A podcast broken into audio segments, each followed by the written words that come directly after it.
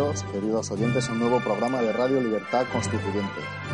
Hoy es martes 6 de enero y tenemos para comentar un jugoso día de noticias a nuestro colaborador desde Londres, Julio Arsanz.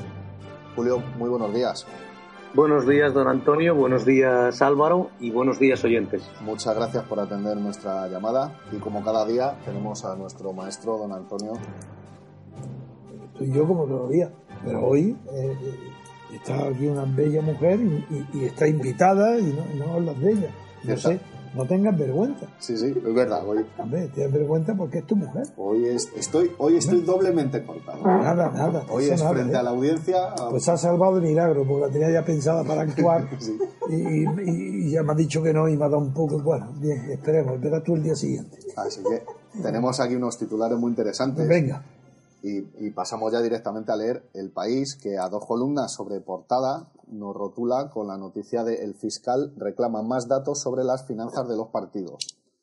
Olayo Gonzalo Soler se ratifica en su informe sobre irregularidades, contándonos unas financiaciones eh, que han visto en todos los partidos. si se refiere a la misma noticia sobre la que ayer hicimos un extenso comentario, que es el- la investigación que ha realizado la el, el- Tribunal de Cuentas y el fiscal del Tribunal de Cuentas, que no es la Fiscalía, como dijo ayer, y es el fiscal señor Olayo González Soler, quien ha hecho un informe en el que se revelan delitos gravísimos de orden fiscal de todos los partidos sin excepción, hasta el punto de que eh, dice que, que de el propio dice literalmente el informe del fiscal del ejercicio 2012 dice que tanto en los partidos como en las fundaciones afines a los partidos ha detectado ese informe numerosos indicios de delito tributario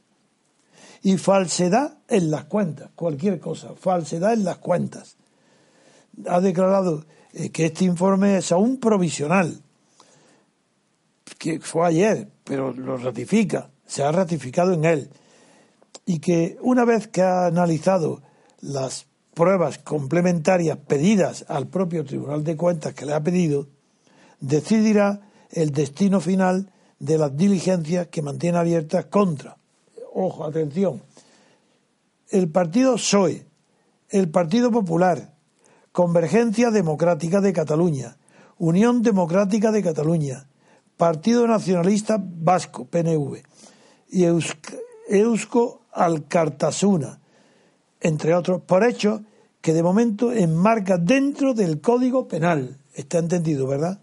Bien, pues ayer comentamos que tan responsable como los partidos corrompidos y corruptores que tienen el poder del Estado español es también este Tribunal de Cuentas, porque ha dejado prescribir la mayor parte de esos delitos.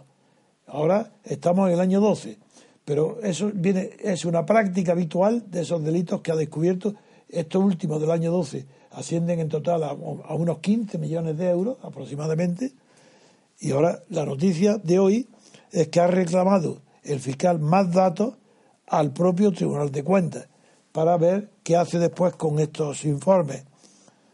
Y- pero el segundo te- el, te- el tema del Tribunal de Cuentas también es actualidad hoy por otro asunto que lo va a leer también nuestro querido eh, colaborador para Sí, porque el mundo, eh, que en páginas en interiores páginas interiores, efectivamente, ver, ¿qué también dice? nos dice que el Tribunal de Cuentas reclama regular las donaciones por Internet, que es eh, detecta que a través del caso de Podemos los contribuyentes no aportan los datos exigidos por la ley a través de las campañas de crowdfunding que por lo visto se han estado financiando de 114.000 Crowd, ¿qué significa en inglés? Crowdfunding. son, son micro Fondos, sí, microfondos. sí, de, uno a uno. Pues de este asunto tam- es también lo que resalta es el temor que despierta no solo a, a la sociedad gobernada, sino a, a la sociedad gobernante el posible triunfo electoral de Podemos. La noticia es extraordinaria y es que el Tribunal de Cuentas ha investigado y ha encontrado que las donaciones por Internet por valor de 114.000 euros, cuidado, 114.000 euros por mediante microdonaciones que le han hecho a Podemos, pues no son regulares porque no cumplen los requisitos, todos los requisitos exigidos por la ley para la validez o legitimidad de las donaciones a partidos políticos. Bien, ¿cuál sería la consecuencia? La nulidad absoluta, ¿no? Porque si no cumple los requisitos, la donación no es válida, porque no ha cumplido los requisitos para que sea validada. Pues bien, el Tribunal de Cuentas dice lo siguiente, que las incoherencias y las deficiencias estas señaladas, aunque en la práctica no han impedido la fiscalización de dichos gastos, ¿qué significa esto? que a pesar de que no cumplen los requisitos decididos por la ley para las donaciones, eso no ha impedido que se fiscalicen. Entonces, ¿por qué la ley? Pues que denuncien a la ley, que se derogue esa ley, una ley que no sirve para nada. De manera que eh, no impide la fiscalización no aplicar la ley sobre la ley. Ah, pero eso no lo dicen. Es para que veáis la incoherencia. Dice, no ha impedido la fiscalización de dichos gastos. Y de los recursos con los que han sido financiados. Los gastos han sido financiados con unos recursos. Y eso, a pesar de que no cumplen los requisitos exigidos para la validez de las donaciones, esos donativos son donativos, pero son donaciones, la misma ley, sin embargo dice, no ha impedido que se fiscalice el gasto. Entonces la ley no vale para nada, no sirve, es inútil que se, pues que se derogue la ley. Continúa. Ese informe concluye, el informe del Tribunal de Cuentas, concluye diciendo que Podemos no tendrá ninguna sanción o problema legal y recibirá las subvenciones electorales sin descontarle los 114.000 que ha cobrado ilegalmente. Pero no os dais cuenta del horror que implica todo esto, que las leyes no se cumplen pero no sirve para nada. De manera que, que, no, que no, ¿por qué no impone ninguna sanción? Entonces, si no las leyes se pueden vulnerar, pero no pasa nada. Pues no, pues si sobra la ley, que diga que hay que derogar la ley porque se han dado cuenta que no sirve para nada. Bien, de acuerdo. Eh,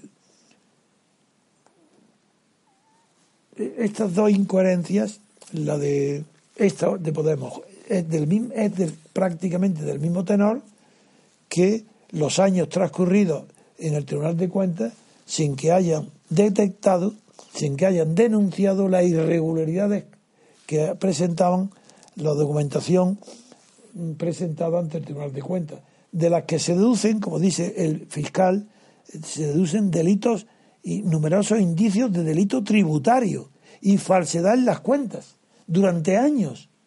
Y sin embargo, solamente han prescrito, no han hecho nada y ahora solamente se fijan en la fiscalización del ejercicio 2012.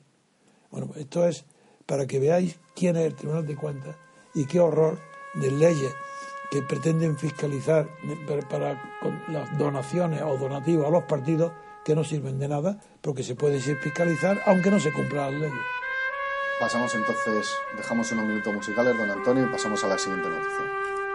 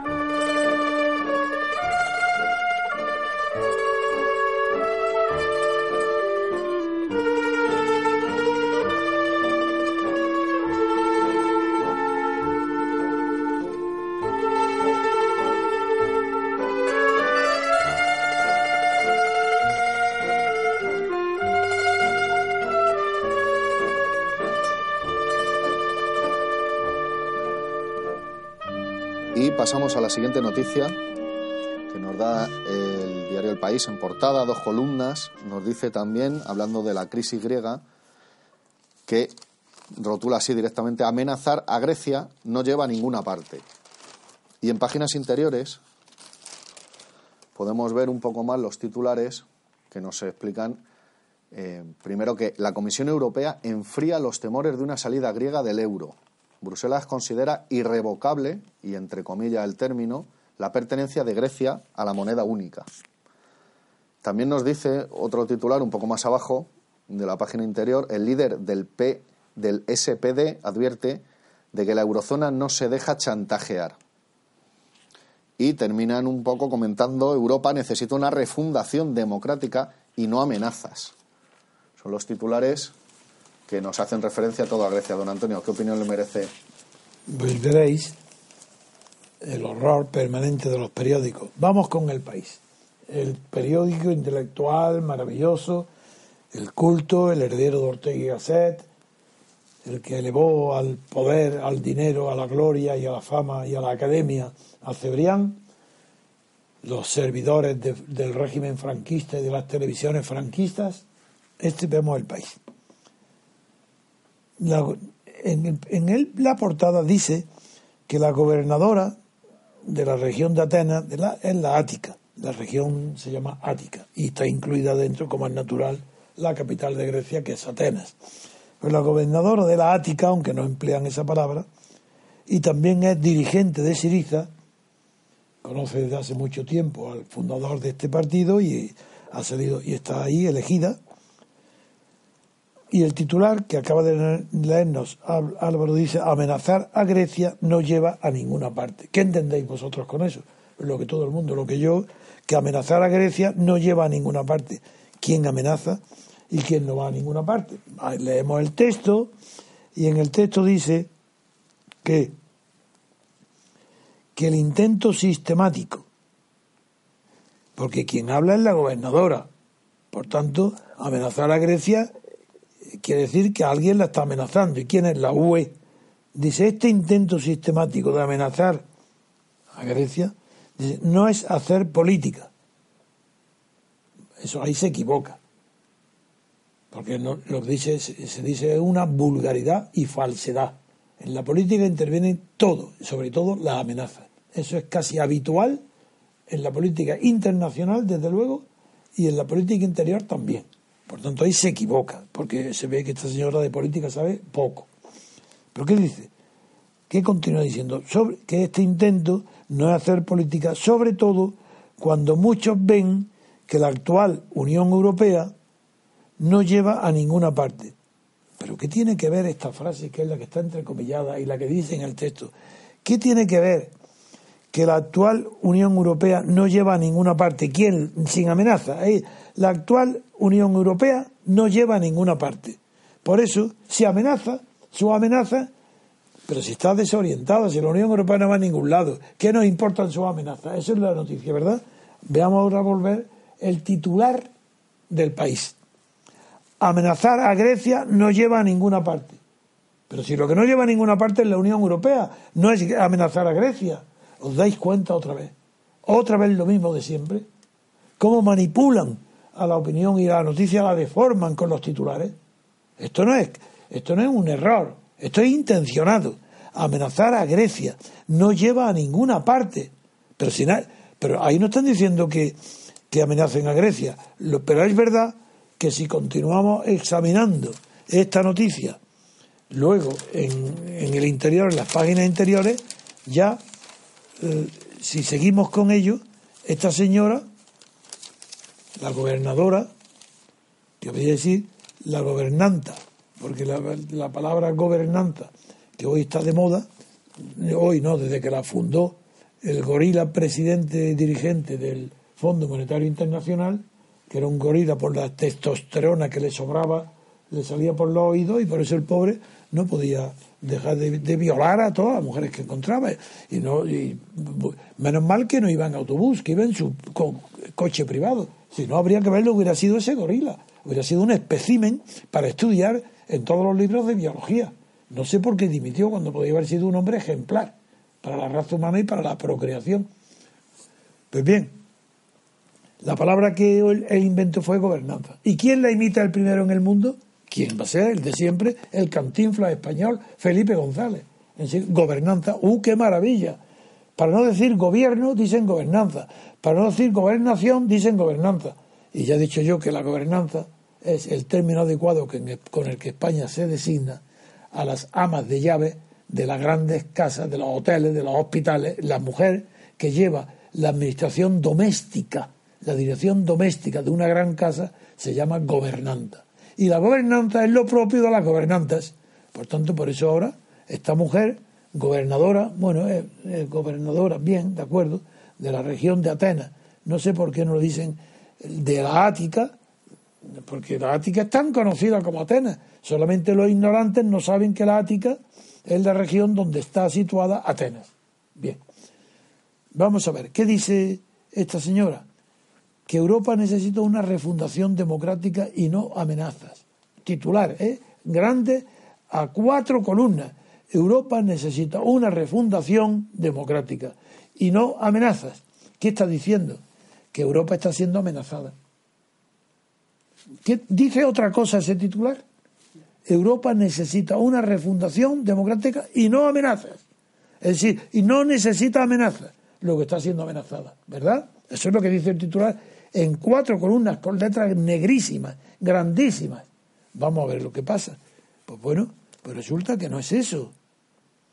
Que no es que leyendo el titular dice que la política de la Unión Europea no lleva a ningún sitio, antes decía a ninguna parte, bueno, solo a un callejón sin salida. ¿Y, y dónde está la amenaza? Pero si lo que es lo contrario, lo que estás diciendo aquí es que Europa necesita una refundación. Pues no, tampoco, es mentira. Porque para refundar una cosa, previamente tiene que haber estado fundada. ¿Dónde está la fundación de Europa? En la comunidad del carbón y el acero, que fue lo primero. Eso no era Europa. El mercado común de los seis, antes de que entrara España, el del Tratado de Roma del 56, eso no es una fundación de Europa. Europa nunca ha sido fundada, ni como entidad, ni como comunidad. Han sido parches que han ido agrandando las competencias. ¿Mediante qué? ¿Mediante leyes? No, mediante directivas. ¿Y eso? ¿Eso es refundar? No, qué horror. Los que hablan de regeneración, refundación, no saben de qué hablan. Porque para refundar previamente ha habido que haber una fundación que en este caso no lo ha habido. Y el respecto a lo de Grecia, la amenaza, vamos a ver en qué consiste en eso de la amenaza, pero ya en el artículo este de la página correspondiente a, la página 5, correspondiente a las palabras de la gobernadora, ahí no vamos a encontrar amenaza ninguna a Europa, porque la amenaza que ahí se deducen es a Grecia, que dice en un momento en que dice el propio artículo, en un momento no en palabras de nadie, en que arrecian la advertencia sobre la permanencia de Grecia en el euro. Luego, ahí ves que eso no.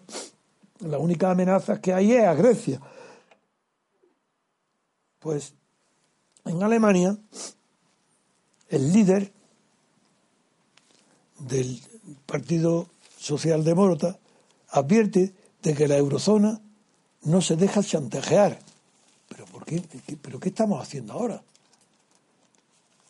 Es decir, que ahora sí, parece que Europa está siendo, la eurozona está siendo chantajeada. Sí, está amenazada. ¿Por quién? Pues por, por, un partido que no llega al 50% de los votantes, que no, sé si, llegará a dos millones en Grecia. Pero ¿cómo? Que se sienta amenazada, chantajeada. No, esto, esto es demasiado. El Spiegel ha publicado un artículo, el origen de todo esto viene del Spiegel, donde ha, publicado eh, en el Spiegel ah, el domingo, el domingo la Angela Merkel publicó un artículo en donde decía que está dispuesta a asumir el coste de una hipotética salida de Grecia del euro si Siriza llega al poder. Es decir, estos son los hechos.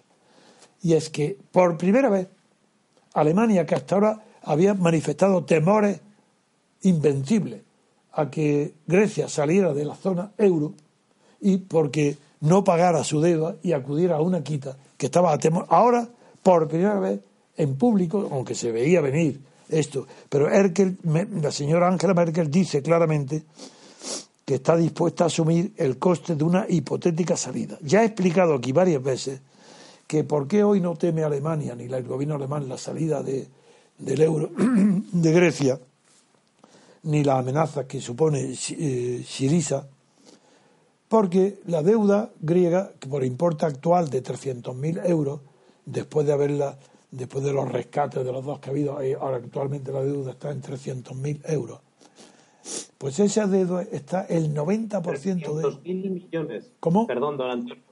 300.000 millones de euros. Exactamente, es que creí que ya lo había dicho la cifra. Dije 300, 300 euros, dije. Bueno, eso se lo hubiera pagado yo, los 300 euros. Bueno, pues 300.000 millones de euros. Mm, hoy, el 90% de esa cantidad está ya controlada por los acreedores socios de la Unión Europea. Es decir, que hoy Europa, la zona europea, controla ya la deuda del 90% griego. Por eso no hay temor. Antes, y los rescates que ha, dado para mejorar la situación griega han sido dados en el interés de Europa, no en interés de Grecia. Eso lo han hecho porque la deuda temían, pero ahora ya la tienen controlada. Ahora ya por eso de Merkel, y ahora ya no tiene temor a que se vaya. Es que ya es una manera de decir que yo creo mi opinión, ya veremos, es que están deseando, es decir, los Alemania y el Banco Central Europeo, por no fijarme más que los que tienen el timón de mando de la Unión Europea, creo que están deseando que gane Siripas. Siriza. Que, además de ganar, luego el presidente, el, el señor, ¿cómo se llame? No me acuerdo de su nombre. bueno, el Alexis, el amigo Alexis, que no es Tonqueville, que es este señor griego amigo de Podemos, de Pablo Iglesias. Que ese señor diga que quiere negociar la deuda y que para, proponga una quita importantísima. La, mitad, una, o las dos terceras partes, que quita una quita. Están deseando que se produzca para entonces decirle, no, no, quita ninguna. Usted paga todo. Y si no paga, se tiene que ir. Entonces, esa es la, la visión hoy dominante en Europa. Que gane Siripa, Siriza y que no pague la deuda, que quiera negociar, que proponga una quita imposible de aceptar, pero imposible de aceptar no por razones económicas, sino por razones políticas. Y entonces lo expulsan de Europa, usted se va de Europa. Ese es para mí, de verdad, lo que creo que está sucediendo hoy. Y por eso dice. Sí, don Antonio. Espera un segundo nada más, un segundo, es para darte toda la información y ya darte paso. Entonces, por eso, el mismo página 4, después de advertir sobre que eh, la advertencia de los socialdemócratas que no quiere que se chantajee, está en realidad tomando una posición contraria a Merkel. Es decir, que los socialdemócratas consideran que es un chantaje el que puede venir de Grecia mm, pidiendo negociar la deuda con una quita. Eso la socialdemocrática considera que es un chantaje y que eso no lo quieren tolerar. Eurozona no se deja chantajear. Claro que se va a dejar, porque lo está pidiendo, ese chantaje lo está pidiendo Merkel. Merkel está pidiendo a Grecia chantajearnos, decirnos que, que queréis la quita, porque es la manera de que os vayáis. Eso es, pero esto revela la división, la distinta visión de la socialdemocracia y los demócratas cristianos de Merkel. Y el primero, en ese mismo página, dice otro, otra grande información, dice, la Comisión Europea, la Comisión, que no es el Parlamento de Estrasburgo, ¿eh? que es la Comisión de Bruselas, la Comisión Europea enfría los temores de una salida griega al euro. Es decir, la Comisión Europea sigue, como espera de esperar, la opinión de Merkel, aquí está claro, pues ya está. Ahora te doy paso a ti, Julio. Sí, eh, buenos días, don Antonio. Encantado de saludarte, Álvaro. Y buenos días, oyentes. Pues yo no estoy. Mm, yo no lo veo como lo ve don Antonio. Eh, probablemente porque estoy en Inglaterra y veo la prensa británica y no leo la prensa española, pues donde casi todo, desgraciadamente, es de segunda mano cosas traducidas de, otros periódicos. Así no se puede avanzar. Lo siento muchísimo por los oyentes, porque me, fastidia decirlo. Oye, pero parece. Oye, un momento, que parece que se puede deducir de tus palabras que yo me dejo guiar por la prensa española y de ninguna no, lo manera. Pasa que, lo que pasa es que utilizamos, utilizamos mm, lógicamente para el programa lo que dicen los periódicos Sí, pero, españoles. yo no me dejo- pero mi opinión no tiene nada que ver con la prensa. La prueba es que yo ya había dicho, antes de que aparezca en la prensa, Sí. había dicho Sí. que Europa le interesa que Grecia se vaya.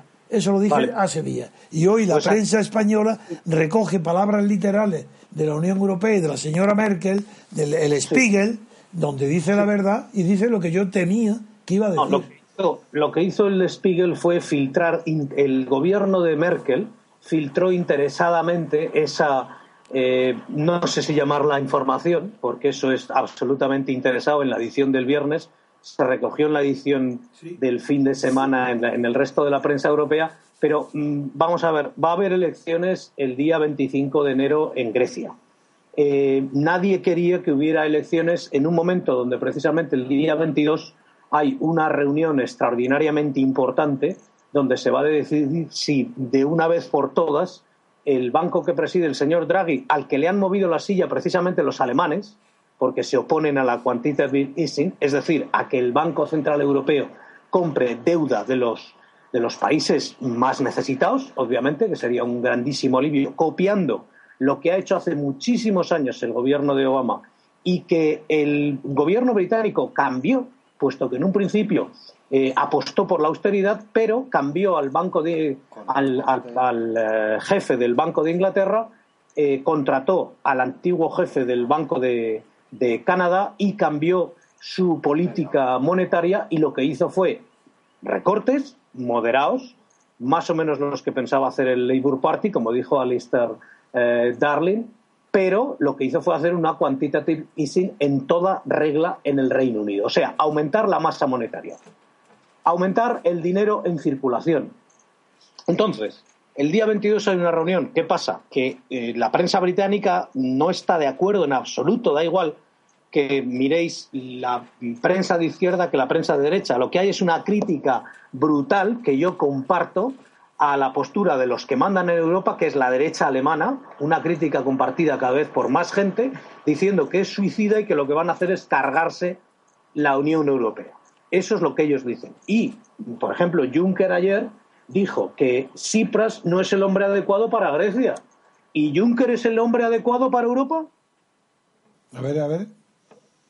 Juncker, que es el que ha puesto a dedo sí. la señora eh, Merkel, bueno, a Merkel también la han puesto a dedo, dijo, eh, Tsipras no es el hombre adecuado para Grecia, pero ¿cómo se puede tolerar que un presidente de la Comisión Europea le diga al pueblo griego lo que tiene que hacer? Pues eso en Inglaterra, la, la impresión que se tiene es que están acojonados que están acojonados. O sea, eso de que descuentan la salida de Grecia y que les parece muy bien y tal, es verdad que la exposición es menor, Bueno, como, como, muy es- bien ha, señalado usted, Julio. pero sí, como esto es un gitaneo, sin ofender a los gitanos, eh, puede ser que haya aquí muchas jugadas de mus y de farol de póker. Claro. Muchas Claro, jugadas. claro, y contrarias. Eso Hay- es lo y que- contrarias. Yo eso no lo excluyo. Sin embargo, yo creo, y tengo mi opinión personal, creo que al estar controlada la deuda no se tiene el miedo que se tenía antes de ese control de la deuda griega. Hoy está controlada. Entonces hoy se puede tirar un farol que hace tres meses nadie lo hubiera creído, porque había una crisis en toda Europa a causa de la crisis griega. Y hoy no. Hoy hay la crisis griega cada vez peor y la crisis europea cada vez menos visible. Entonces, ese, yo, Sí, pero- yo no miro más que las grandes, grandes tendencias. No me dejo guiar por el día, ni por una noticia concreta, ni por un periódico inglés ni ruso, sino las grandes tendencias. Y hoy, bien, pues, pues don. Antonio Peter, sí, sigue. Don, don Antonio, Peter Pratt, que es el jefe eh, economista del Banco Central, dijo ayer que hay un altísimo riesgo de deflación. De hecho, descuentan que ha habido una, una- que de hecho España, Italia, Francia están en deflación ya desde hace meses.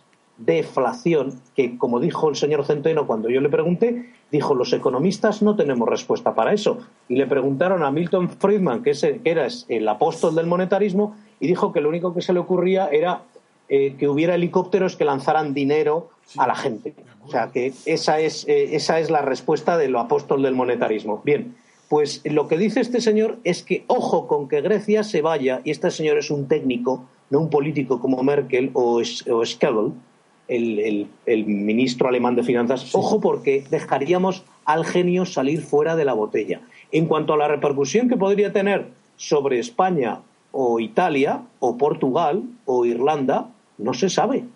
Estoy de acuerdo con usted y a mí me parece que, siguiendo a George Soros, cuando dijo que la que Europa se había, o la Unión Europea, porque Europa es Suecia y Europa es otros países que no están en el euro, y el Reino Unido, o Noruega que ni siquiera está en la Unión Europea, o Suiza.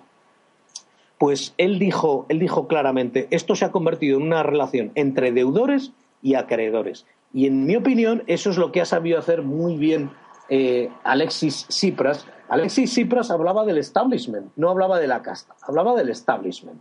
Y probablemente ese término lo ha copiado Podemos y, bueno, como establishment quizás no sea un, un término que podía ser fácilmente entendible o publicitariamente. en España, perdón, está ya admitido en el diccionario de la academia que han emitido la palabra establecimiento, literalmente establishment. Bien, pues hoy, hoy hay un artículo de, de Ivan Spritzer, eh, que es probablemente el, el, el, editor económico más eh, prestigioso del Reino Unido. Interesa muchísimo su opinión. A ver. Bueno, él dice que en el año 1953 Grecia firmó una reducción del 50% de la deuda alemana 1953 a pesar de que habían muerto 300.000 de sus ciudadanos bajo la ocupación nazi. Sí.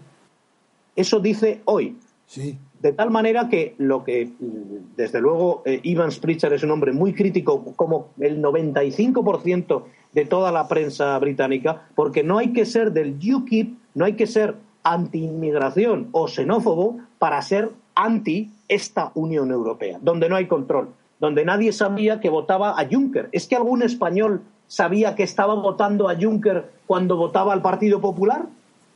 ¿A un tipo que está implicado en un escándalo que se llama aquí eh, el, Tax Leaks? Habla de Luxemburgo. Sí, de Juncker, un tipo que ha estado 19 años de primer ministro de Luxemburgo y del que dice el antiguo jefe de Amazon en declaraciones a un periódico de California. Nos reuníamos con él, con él y él nos decía lo que teníamos que hacer con el dinero. Y ese tipo todavía no, No solamente eso. Julio, más grave. ¿Sí? no más grave. Era él que siendo el ministro responsable del tema en Luxemburgo, acordaba con las multinacionales en los impuestos que iban a pagar cada una en una negociación tú a tú sentado en un despacho. Ese es Juncker y está acreditado. Y eso toda Europa ha decidido olvidarlo. Sí, han decidido olvidarlo, pero repito, a mí me parece, y coincido con la mayoría de los analistas británicos. El hecho de que se esté presionando a Grecia, de que se esté presionando al votante griego, cuando el respeto tendría que ser, de hecho, a que no se ve nadie del gobierno británico, ningún comentarista británico, ningún político británico diciéndole a los griegos lo que tienen que hacer. Es que se ha llegado al nivel de que eh, Melenchón, el dirigente de, izquierda francesa, le dijo a la señora Merkel que se callara, que cerrara la boca porque la señora Merkel le dijo al gobierno francés lo que tenía que hacer y que tenía que implementar nuevas medidas de austeridad. O sea, hemos llegado a eso, a ese nivel, con medio gobierno francés dimitiendo en protesta de la locura de los alemanes, de la locura de la derecha alemana. Es más, como ha comentado usted, el Partido Socialdemócrata Alemán, que está en el gobierno con los alemanes, vaya democracia, vaya democracia, donde se elige al gobierno independientemente de lo que pase, de lo que vote el, el, ciudadano alemán. Eso, es consecuencia del sistema electoral. Eso no puede concebirse ni en el Reino Unido, ni en Estados Unidos, ni en Francia. Eso no se puede concebir.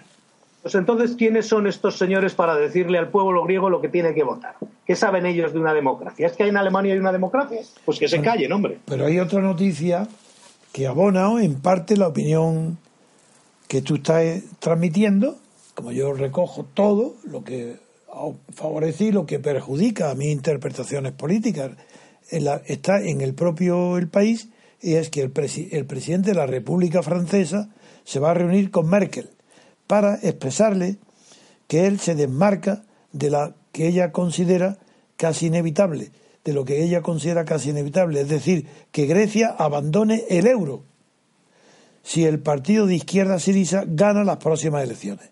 Y eso él también ha sido publicado ahora en el Spiegel. Y el, el jefe del Estado francés hizo esos comentarios ayer, a lo largo de una entrevista de dos horas de duración en la emisora France Inter. Es decir, que esto es...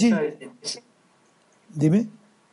Esa entrevista, don Antonio, también la recogieron ayer. Escuché parte ayer, eh, porque la recogieron. Hay muchísima atención a lo que puede hacer Francia, porque se pensaba en, eh, Reino Unido que la, Francia iba a hacer de contrapeso contra eh, frente a Alemania. Pero lo que ha, cambiado esa percepción y, y, lo que se dice es que Francia prácticamente es un títere de la política económica alemana. De hecho, recordará usted que usted tenía muchas em, esperanzas puestas en Hollande ¿Cuándo fue y las esperanzas que tenía. Cuando fue elegido, porque era el único que se oponía en Europa a Merkel. Pero después ha sido tan catastrófico, es tan mediocre, es tan poco inteligente, que hoy considero que es un desastre para Francia, Holanda. Bien. Armand eh, que era el ministro de Economía, que dimitió porque no estaba de acuerdo con las presiones alemanas presiones alemanas, Armand Montebourg dijo, la derecha alemana va a destruir Europa. Bueno, pues ahí tenemos las consecuencias. vuelvo otra vez al artículo. Es cierto. Vuelvo otra vez. Vuelvo otra vez al artículo de Ivan Pritchard en el que no hay opiniones, lo que hay es hechos. Opiniones puede tener, podemos tener cada uno mm, cien mil, pero los hechos son incontestables. Y lo que dice es que la, la política dictada por Alemania ha llevado a un 64% de, de paro en Grecia, una reducción del Producto Interior Bruto de casi el 30%, o sea, un tercio de la riqueza de Grecia ha desaparecido en cinco o seis años. El gobierno griego tiene ahora superávit, ojo de lo que estamos hablando, se le ha obligado a tener superávit y eh, eh, su deuda, en lugar de disminuir con todas esas medidas de austeridad que nos venden magníficamente, pues lo que ha hecho es doblarse, de tal manera que casi tiene un 200% de deuda sobre el Producto Interior Bruto. En mi opinión, todas, estas filtraciones interesadas en la prensa alemana por parte de Merkel y los eh, avisos del matón de Merkel, de, este matón, el Juncker, de este tipejo eh, lamentable, pues simplemente son para, para advertir, para acojonar a los griegos para que no voten a Cipras. Porque si Cipras tiene una mayoría, eso hay que verlo porque es muy difícil con el sistema eh, proporcional, que por eso lo pusieron, obviamente, que hay en Grecia, pues en una mesa de negociación un jefe de gobierno que tenga una mayoría, pues tiene muchísimas bazas. Y no estoy de acuerdo en absoluto con que a Alemania le interese que, primero, hay por ver, hay que, hay que saber qué dicen los tratados, porque que yo sepa, no se puede echar a nadie del euro. No, no, si no pueden echarlo. Es simplemente que provocar que se tenga que salir no aceptando quita ninguna.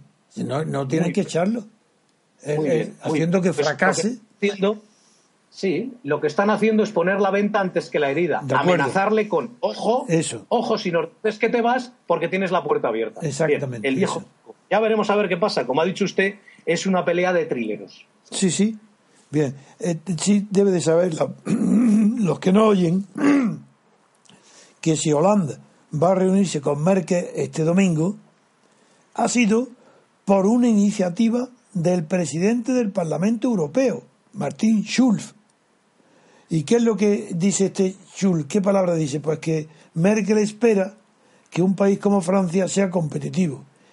Y, Francia, lo que dice este Schulz es que lo que espera de Alemania es que apueste por el relanzamiento del crecimiento. Vaya atrasados mentales, todos. Hay que ver, qué, pero qué tontería dice esto. Una espera que sea como de otro esto, esto es de niños, de colegio, es, una estupidez total. Yo creo que hemos dedicado tiempo suficiente al tema de Europa y Grecia y nos queda un tema más importante.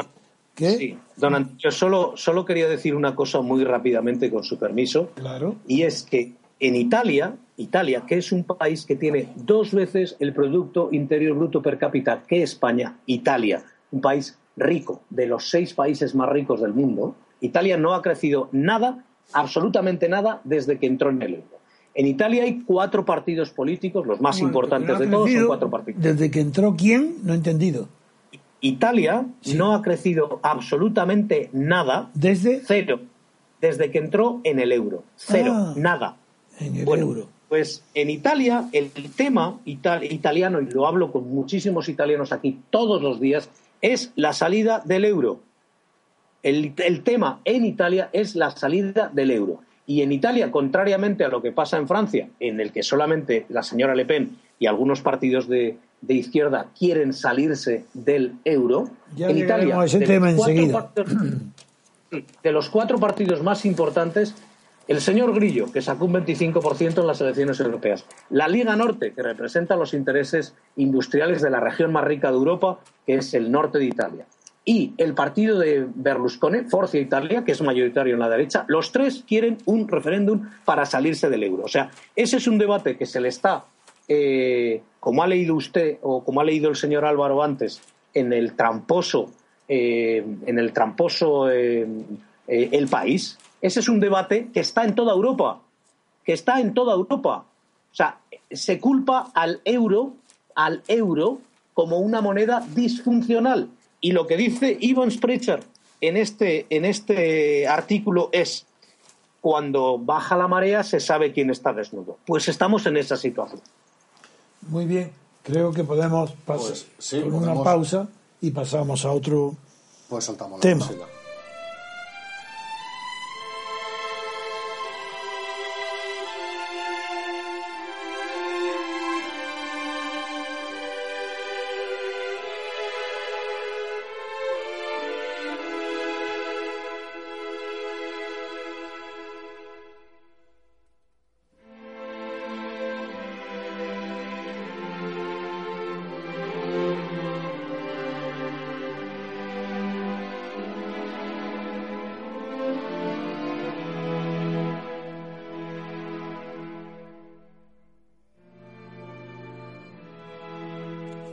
seguimos con nuestro tercer tema de hoy, que tenemos por varios periódicos el tema de la inmigración. Aquí tenemos el país que en una página interior, a toda página, nos rotula la marea islamófoba polariza Alemania. Miles de manifestantes vuelven a salir a la calle después de que Merkel condenara el movimiento Pejida. La Catedral de Colonia apaga sus luces como protesta. Antes de seguir, más títulos, este ya necesita un comentario inmediato. Claro, porque las personas que no son inocentes, los lectores de los periódicos, el inocente que lea esto dirá, hombre, en Colonia han apagado y han dejado sin luz a Pégida. ¿Y qué es Pégida? Debe ser una ciudad, un barrio, algo así. Y lo deja sin luz. Cuando la noticia es que la Catedral de Colonia y algunos edificios apagaron las luces para mostrar su rechazo a la manifestación del movimiento racista. Y Merkel añade, la xenofobia nunca más tendrá lugar en Alemania. ¿Por qué lo sabe? ¿Por qué sabe ella qué medios tiene para que la xenofobia nunca más tendrá lugar en Alemania? La tuvo con Hitler, desde luego. Pero pero ¿por qué si hay una larga tradición en Alemania y en otros países europeos, por ejemplo, de antisemitismo y antigitanos, si hay xenofobia y ahora hay una eh, contra el islamismo, más que contra la barbe, es contra la religión islámica, ¿por qué sabe que la es que ella tiene el control de los sentimientos alemanes? Imposible. Eso es una chulería decir la xenofobia nunca más tendrá lugar en Alemania, mentira, porque no tienen medios para impedirlo, porque los sentimientos humanos no son gobernables por los gobiernos. Se podrá gobernar la economía, se podrán educar, pero la xenofobia escapa a ese tipo de control gubernamental. Una cosa es que los gobiernos favorezcan, apoyen o, no, pero de ahí eso nada. y la prueba es que nos piden los alemanes, no sé si la propia Merkel, sí, que en su mensaje televisado nos dice, digan al mundo entero que hay muchos alemanes que están encantados con los extranjeros. ¿Qué os parece? ¡Qué maravilla! Hombre, en eso somos superiores. Somos superiores a Alemania. Los que están encantados con los extranjeros son los españoles.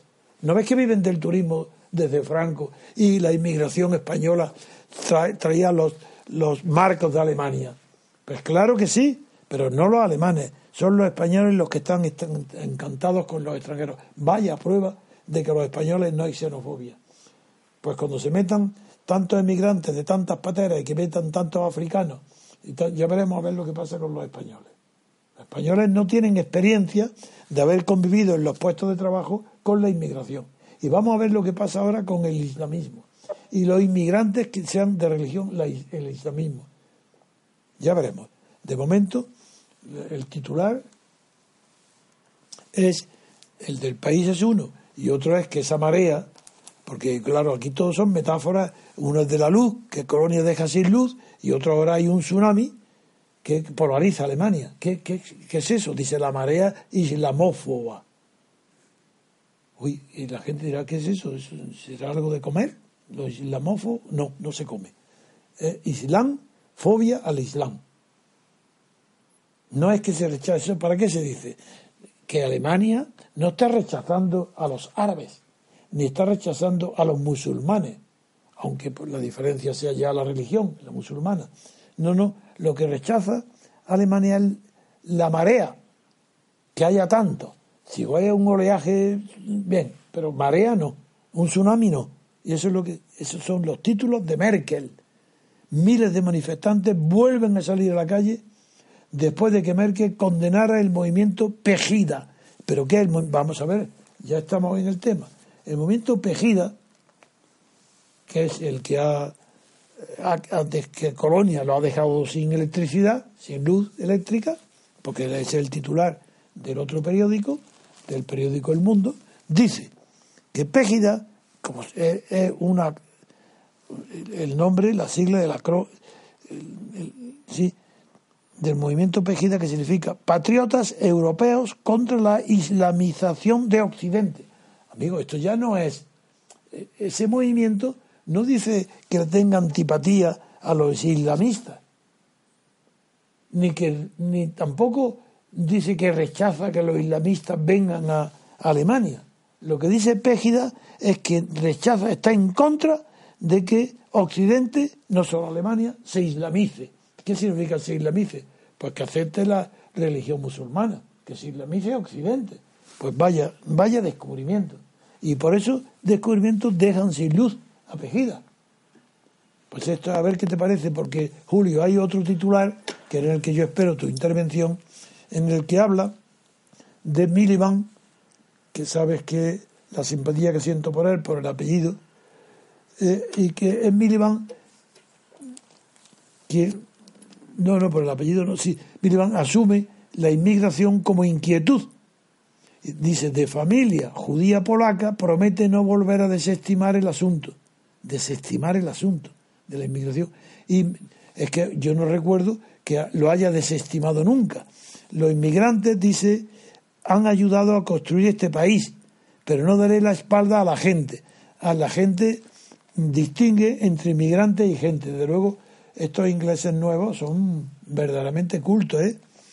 Hay que ver lo que dice Milibán, que una cosa es el inmigrante y otra cosa es la gente.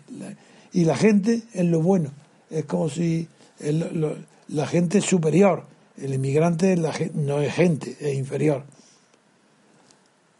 Y en resumen, lo que dice el periódico es que este, la política referente a la inmigración, la que sigue Miliband, es decir, la, laborismo, eh, en realidad lo que hace es seguir la campaña electoral marcada por UKIP. A ver qué me dice Julio. Sí, eh, se ha criticado muchísimo a Miliband, sobre todo desde la izquierda, por no haber eh, entrado en el debate inmigración. Es verdad que la inmigración es uno de los temas por la presencia del UKIP. El propio Cameron despreciaba o insultaba al UKIP hace apenas un par de años y los llamaba pues eh, gilipollas, eh, fruitcakes en inglés, que significa pasteles de frutas, podría traducir de muchas maneras y eh, los llamaba racistas también. El UKIP ha centrado su crítica, eh, porque principalmente es un partido anti, eh, como su nombre demagógicamente indica, puesto que el Reino Unido es un país independiente. Otra cosa es la relación con el resto de Europa o con la Unión Europea en particular, pero para empezar no está en el euro, con lo cual el margen de maniobra que tiene es gigantesco. Eh, Miliband no había querido entrar en ese debate y lo que ha conseguido es eh, agrandar precisamente la influencia del UKIP, de tal manera que en las últimas elecciones en algunos eh, constituencias en las que había fallecido el, representante, eh, ha visto como muchísima gente, no solamente proveniente del Partido Conservador, que era lo que ellos pensaban, desconociendo lo que pasó en Francia en los 80, eh, ha votado al UKIP.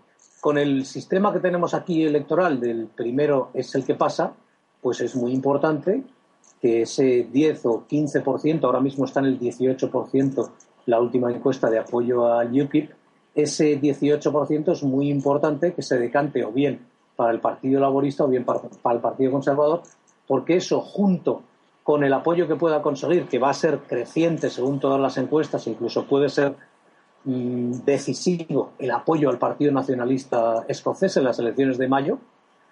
Aquí estamos ya en ambiente eh, preelectoral, lanzándose los trastos los unos a otros, pues es muy importante que la inmigración sea es muy probable que la inmigración sea uno de los eh, caballos de batalla. Y ayer precisamente había un artículo del gran investigador, empresario y una de las personas más conocidas en el mundo de los negocios en el Reino Unido, James Dyson, eh, famosísimo inventor además, en el que criticaba a la ministra de Interior porque quiere, la ministra de Interior lo que quiere precisamente para parar el apoyo al, UKIP. El Partido Conservador está en una carrera desenfrenada para evitar esa sangría de, votos, porque se calcula que más de un 60% de los votos del UKIP son antiguos votos eh, conservadores. Pues la señora Teresa May, ministra del Interior, lo que quiere hacer es que todos los estudiantes que vengan de fuera de la Unión Europea eh, se les acabe su visa en el momento en que acaben la carrera en el Reino Unido. Y lo que decía James Dixon ayer era que esto es un error porque tenemos las mejores universidades del mundo, entonces, ¿para qué dejar que esa gente a la que hemos entrenado, a la que hemos instruido, se vaya a competir en otras empresas? Y acababa el artículo diciendo, eh, eh, ¿ha tenido usted alguna idea buena recientemente? Pues contrate otros asesores Así que mm, sí, el debate de la inmigración va a estar ahí con toda la demagogia que ello supone. Bien, eh, hay también, para terminar estas reflexiones, el problema de Francia, que en Francia eh, Hollande ha dicho, el presidente de la República Francesa, que Francia vive una grave crisis de identidad. Esa frase se refiere, en la entrevista que antes cité a France Inter, defendió las reformas para poner en marcha la, solución a la grave crisis de identidad que vive el país. Bien, para superar las fuerzas de la división, a lo que le llama con referencia al Frente Nacional de Le Pen, no hay que tener complejos y esto, sus declaraciones han sido, han tenido mucha repercusión porque han coincidido y probablemente han sido motivadas por la publicación de un nuevo libro de Michel Huelebeck, Huelebeck, Huelebeck, que es un, libro, sí. un, libro de ficción en el que plantea una Francia gobernada por un partido islamista. Los medios, todos los medios han comentado muchísimo que este libro, que está teniendo un gran éxito de venta en Francia, está dando alas al Frente Nacional de Le Pen. Y la propia Marina, Marine Le Pen, ha señalado que esa hipótesis de Houellebecq no tiene nada de fantasía. Lo interesante es que la ficción puede ser realidad, sobre todo la manera en la que describe el comportamiento de los partidos de la derecha y el Partido Socialista. Eh, temen, en realidad Holanda lo que teme es que se extienda el discurso del miedo y que aglutine, el Frente Nacional aglutine a los votantes desencantados del, del, socialismo francés. Y hay una frase que a mí me recuerda, porque Francia sigue siendo un país más culto que España, aunque no como antes. Hoy la diferencia de cultura entre España y Francia es menor, no porque haya subido la cultura española, sino porque ha descendido enormemente la cultura francesa, la, cultura actual, la presente. Y, y, hay algo, una frase que es la que me eh, obliga a esta reflexión. Dice, eh, Holanda ha dicho que para superar la fractura interna hay que acudir a las convicciones republicanas para lograr que Francia salga del diván.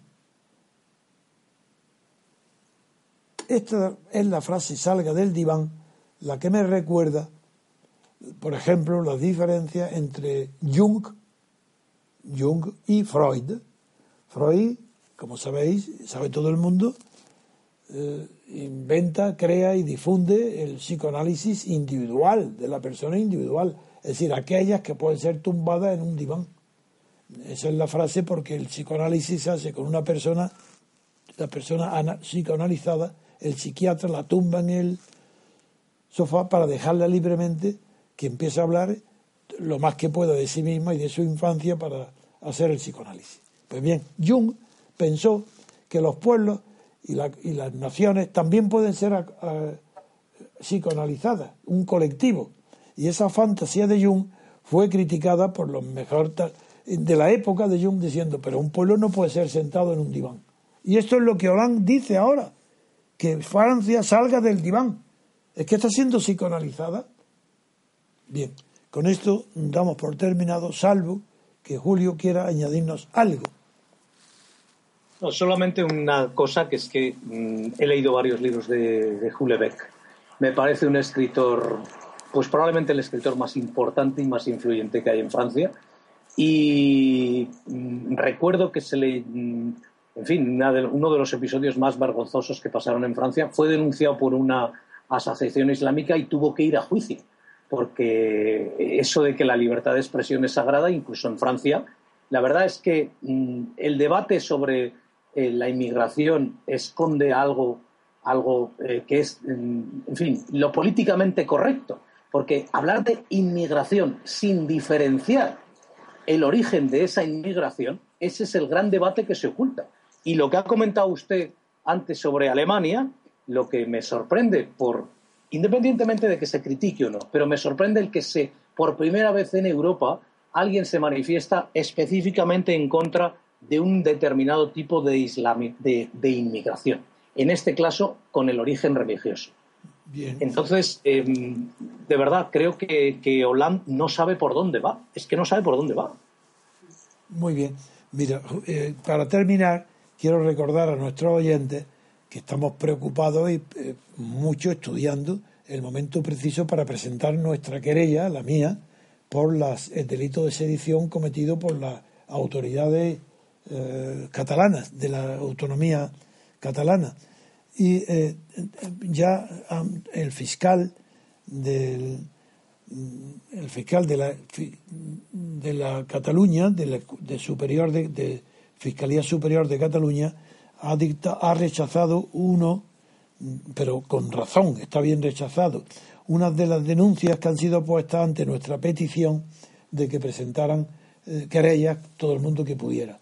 Entonces las querellas, el lugar, el, señor mm, mm, Iñaki de Oliva ha presentado una denuncia y ha sido mm, con justo motivo rechazada, pero el fiscal en el razonamiento comete errores gravísimos. El fiscal se llama Martín Rodríguez Sol y él cuando habla del, delito de sedición, que, es lo que ha, ha, sido rechazado porque la denuncia era el delito de sedición y está bien rechazada porque no está bien hecha, no, tiene, y tenía que poner una querella, no una denuncia, bien construida, y no lo ha hecho, pero bien, pero ha hecho bien en presentarlo, pero está mal. Sin embargo, en la motivación es decir, en los fundamentos jurídicos del rechazo, se equivoca. Dice el fiscal que el artículo 544, que en el Código Penal está incluido dentro de delitos contra el orden público, ojo, que delitos contra el orden público, que evidentemente dentro del orden público fundamentalmente lo que está incluido es el orden político. Pero en cambio, el fiscal dice que el delito de sedición requiere, como nota típica, que haya una insurrección, levantamiento o sublevación contra el orden jurídico establecido. Mentira, no es verdad. Porque el orden jurídico es que acaso no pertenece al ordenamiento jurídico todas las leyes civiles, códigos, leyes administrativas que no tienen nada que ver con el penal. Pero qué locura, ¿cómo puede decir contra el orden jurídico, contra el orden público se está refiriendo al orden político? Eso no hay derecho. Pero allá lo denuncio de antemano, porque nosotros vamos a ir después. Y yo estoy esperando para presentar la mía, cuando ya vea el día 8 cuál es el auto que dicta eh, el Tribunal Superior de Cataluña. Además de, eh, de ese error, contiene otro, porque cuando califica el delito de sedición, añade como una nota típica de algo que no la tiene, y es que tiene que haber violencia absoluta o compulsiva sobre personas o cosas. Eso no es verdad. Se ha confundido. El fiscal no sabe qué mala intención tiene. Eso, es, eso no es sedición. Eso es rebelión.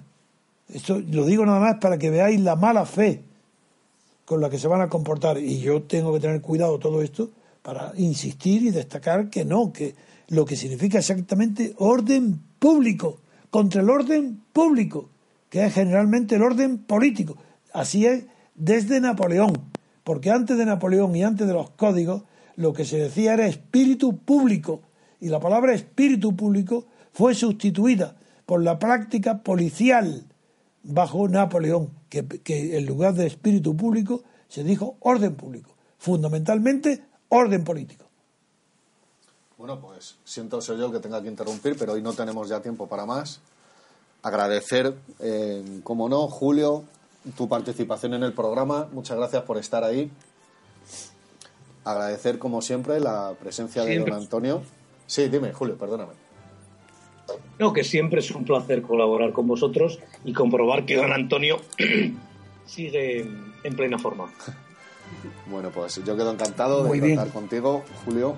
Y con esto despedimos. No os perdáis los siguientes programas. Pues gracias. hoy hacemos un especial Día de Reyes. Y gracias a tu mujer, que me ha servido de apuntadora, que me daba los papeles, los periódicos, de una maravilla. Como Muchas gracias. Tú servías para el teatro, para meterte de apuntador. Nada, se lo diré a. a Baldo, ¿no? Que nos, que nos coloque en el teatro. El teatro, muy bien. Bueno, queridos oyentes, hasta el siguiente programa.